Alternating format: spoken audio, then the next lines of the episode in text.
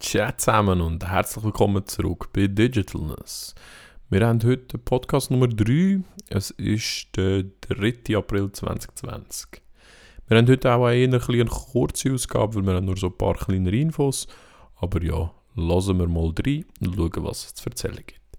Wir sprechen heute über ähm, Apple AirTags. Wir schauen das iPhone SE 2 an. Eine kurze Info zur Netflix Party. Ein kurzer Ausblick zu Versus Virus ähm, dann Corona-Tracking-Apps, beziehungsweise allgemein Krankheit-Tracking-Apps, wenn man so kann sagen Dann, wie tut man richtig kontaktlos zahlen? Dann hat Apple die Woche Dark Sky gekauft, eine Wetter-App. Da schauen wir kurz an und ganz kurz einfach äh, ein, zwei Sätze zu WWDC 2020. Fangen wir beim ersten Thema an. AirTags. Um was geht es da? Und zwar ähm, AirTags ist ein neues Produkt, das von Apple ähm, in den nächsten Wochen wahrscheinlich vorgestellt wird. Und was sind AirTags? AirTags sind eigentlich so kleine Tags, wo du verschiedene Wertgegenstände kannst anbringen kannst, um die nicht zu verlieren, beziehungsweise um sie zu tracken, wenn sie verlierst. Äh, beispielsweise am Rucksack, Schlüsselbund etc. Und wie weiß man, dass das Apple wird bringen? Ähm, vor iOS 13 hat die App, wo man ähm, seine Freunde und Familie können tracken geheißen, ähm, Freunde finden, glaube Und dann ist sie umbenannt worden zu Wo ist. Und dann sind echt die Gerüchte schon aufgekommen, dass Apple dort wird einen Schritt weiter gehen und eben die Tags rausbringen. Jetzt ähm, in der neuesten Version von 13.4 XY iOS Version ist wirklich nachher ähm, auch schon mehr darüber im Quellcode gefunden worden und vor allem heute oder gestern ist in einem Help-Video im Apple Support Twitter-Account ähm, in einem Screen effektiv AirTag der Name genannt worden. Also man weiß, es wird kommen. Und das Coole an diesen AirTags ist, beziehungsweise an dem, was Apple jetzt mit diesen AirTags kann machen ist, ähm, die werden über Bluetooth eigentlich getrackt. Man weiß dann, wo sie, wo sie sind. Bluetooth ist mittlerweile so weit, dass man relativ genau dann die Sachen kann abrufen und den Standort abrufen, vielleicht einen Ton ausgeben etc. Aber wo Apple jetzt einen Schritt weiter gehen ist, ähm, indem dass sie möglich machen, dass andere, die auch ein Apple-Gerät haben, dieses Gerät können finden ähm, komplett anonym und dir eigentlich so helfen, deinen verlorenen Gegenstand wieder ähm, zu bekommen. Und das funktioniert so, dass eigentlich in dem Moment, wo du ähm, etwas verlierst, beziehungsweise wo es verlierst, wenn du es registrierst in der App, bekommt das eine anonyme Nummer hinterlegt, äh, irgendwo auf der iCloud, auf dem Server von Apple, wo niemand weiß, was es ist, wem es gehört, etc. Und wenn du das verlierst, sendet das Gerät nachher mit der unbekannten Nummer ein Signal als nächste Apple-Gerät in der Nähe. Und das tut, ohne dass der Besitzer vom Gerät weiß, dann das Signal so weit weiterleiten, bis du es bei dir wieder hast. Und du kannst nachher identifizieren, wo das Gerät ist, ohne dass jemand dazwischen weiß, dass er echt dir geholfen hat, aber er hilft dir. Ist relativ, klingt jetzt mega komplex, aber es ist echt mega einfach. Man nutzt das Wissen oder einfach das Vorhandensein von allen Apple-Geräten zum verlorenen Gegenstand können wiederfinden. Sehr eine coole Sache. Bin gespannt, ähm, wie das dann funktioniert und wie Apple das auch mit der Privatsphäre kann sicherstellen. Das ist ja bei Apple immer ein sehr wichtiges Anliegen. Wir schauen mal, was in den nächsten Wochen kommt. Also man kann eigentlich davon ausgehen, dass die AirTags sicher kommen. Bin gespannt, wie teuer das sie sind und was wirklich die Funktionalitäten sind und wie Apple uns das wird verkaufen. Wir bleiben dran. Ein weiteres neues Produkt, wo Apple wird wahrscheinlich am 15. April vorstellen, ist das iPhone SE 2. Ähm, gemäß heutigen Stand ähm, wird das iPhone SE heißen. Und zwar ähm, ist auf der Apple-Webseite ein neues Cover vorgekommen, das für das ähm, iPhone 7 und 8 und für das SE ähm, wird ähm, funktionieren. Und das heißt, dass die Form vom Gerät wird ändern. Also man kann in dem Fall erwarten, dass in den nächsten paar Wochen da etwas kommt. Es gibt auch Gerüchte, dass heute vorgestellt werden könnte. Ich rechne aber nicht damit. Mal schauen. Vielleicht in der Zeit, wo ich das aufnehme, ist das Gerät schon draus. Es sollte ein neues Einsteiger-iPhone sein für Leute, die ähm, gerne möchten das iPhone behalten, aber vielleicht nicht immer das Neueste brauchen und auch nicht mega viel Geld wollen investieren in ein neues Gerät. Dann kommen wir zum nächsten Thema, Netflix Party.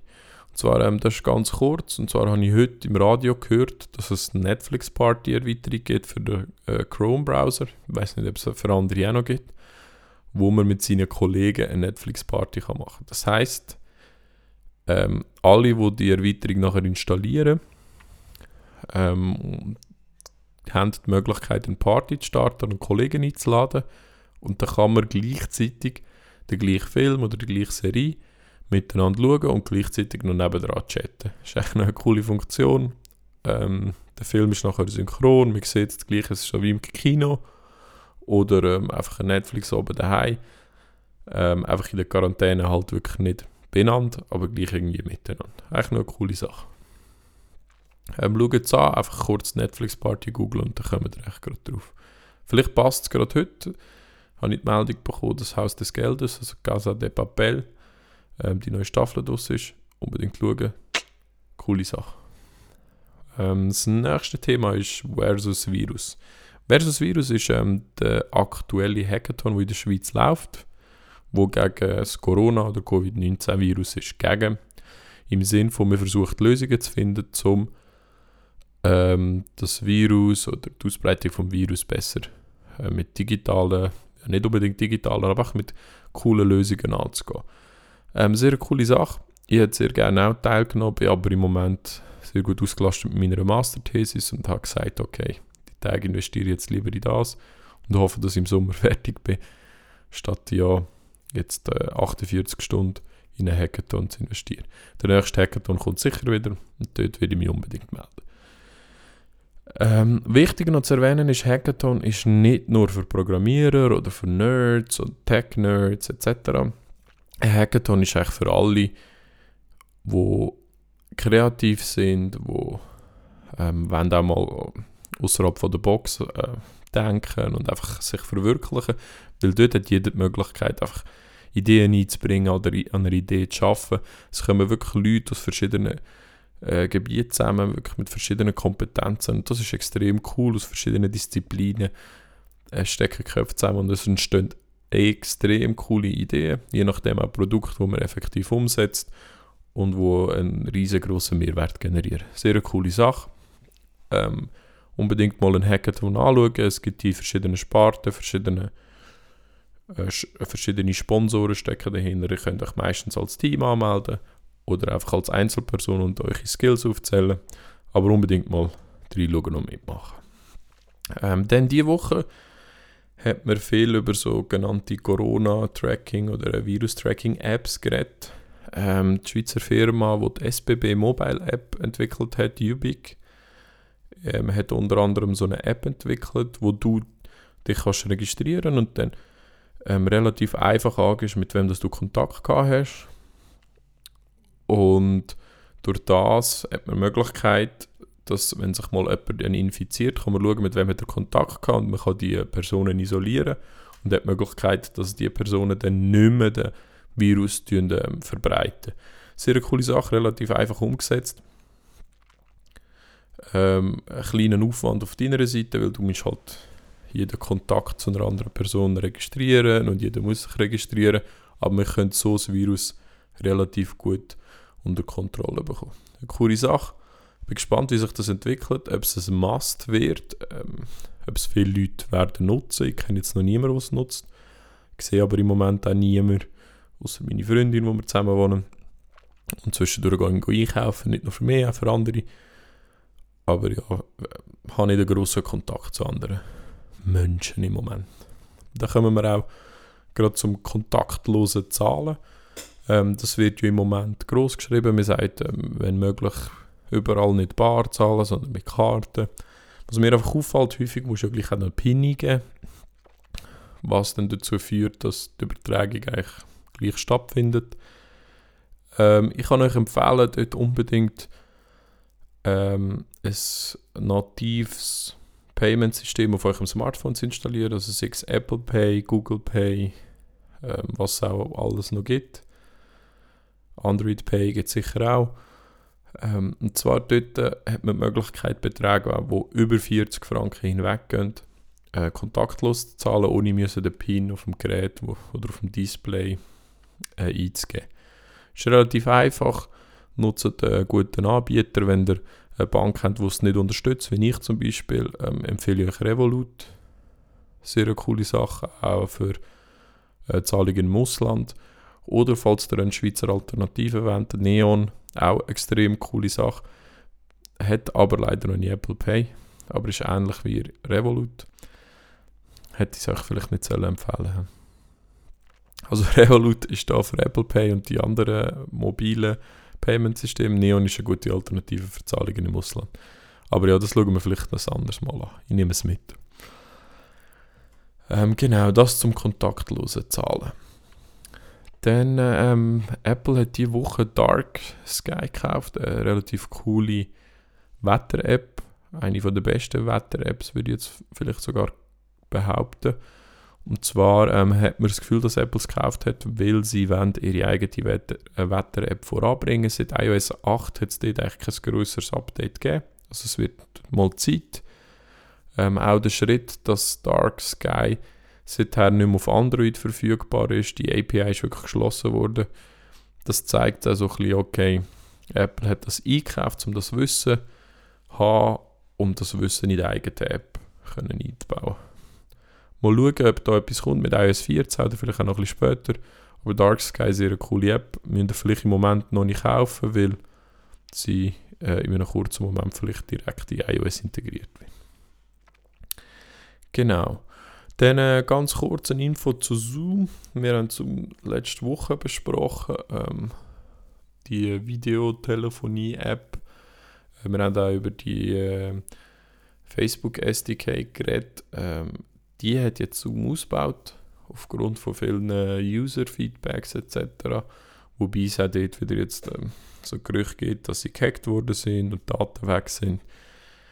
Ich muss schlussendlich sagen, ihr müsst selber so ein bisschen einschätzen, wie wichtig das euch ist, jetzt noch einen zusätzlichen Service zu nutzen und äh, ob ihr dort wirklich ein sicheres Passwort habt, ob ihr sichere Daten habt. Das ist immer so ein bisschen eine Sache, die äh, Gratis-Service, die es gibt, die aufpoppen etc. Es ist immer so ein bisschen die Frage, äh, wie sicher sind die?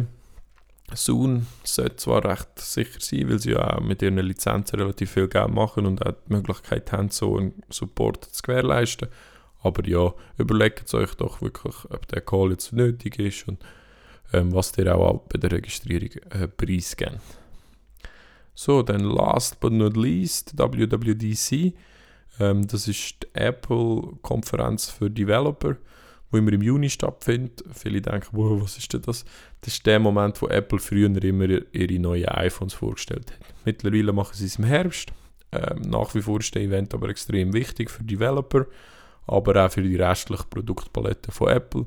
Sie stellen dort meistens dann die neuen MacBooks ähm, vor oder andere Computer, vielleicht auch der HomePod etc. Mhm. Vielleicht auch der AirTag, der dann erst kommt. Dann wird auch meistens das neue iOS präsentiert, wo dann ab im Herbst verfügbar ist. Wir rechnen ganz stark mit iOS 14, ähm, haben das auch schon mal oder zweimal angesprochen, bin gespannt, was dann rauskommt. So, das war eigentlich schon Thema für heute. Ähm, noch ganz kurz, heute haben wir den 3. April vor genau, uh, 3. April 2020, vor genau 10 Jahren ist das iPad vorgestellt worden. Recht krass das Gerät in dieser Form gibt es in dem Fall erst seit 10 Jahren. Ich bin ein rechter Fan vom iPad. Man kann es für viele Use Cases brauchen. ich bin darauf hingewiesen worden von Pascal. Da ein Shoutout zu ihm, dass ich viele Use Cases im letzten Podcast gebraucht habe. Ich werde es versuchen, weniger zu brauchen, beziehungsweise einmal vorstellen, was die Use Cases sind. Die iPad-Use Cases von mir sind, ähm, ich brauche sie in der Uni zum Notizen machen auf allen Präsentationen, um äh, jetzt für Thesis auch Interviews zu führen. Ich brauche es auch viel daheim, um einfach mal ein bisschen rumsurfen und nicht gerade müssen ein Notebook, also ein MacBook in der Hand haben, mit der riesigen Tastatur und dem Display, sondern einfach so ein bisschen im Heftli-Format. wenn man so ein bisschen das iPhone auch vielleicht ein bisschen zu klein ist. Ähm, auch wenn ich Bildmaterial suche oder so kreative Sachen, sehe ich habe ich es viel lieber auf dem grossen Screen als auf dem äh, kleinen iPhone. Ich brauche es ähm, viel zum Bilder bearbeiten, zum Sachen schneiden, Videos schneiden, Videos bearbeiten. Ähm, es ist wirklich eine sehr coole Ergänzung zum MacBook und dem iPhone. Synchronisiert direkt, ja, alles verfügbar. Ich kann direkt meine Fotos und Videos von der Kamera draufladen, mit Lightroom bearbeiten. Der Workflow ist extrem cool. Ich brauche es viel. Es hat seinen Preis, vor allem Pro-Version. Wenn ihr es auch wirklich braucht, ist es ähm, definitiv eine Investition wert. Ja, und dann wären wir eigentlich schon am Ende vom heutigen Podcast. Ich hoffe, es hat euch gefallen. Schön hast du eingeschaltet, schön bist du da gewesen.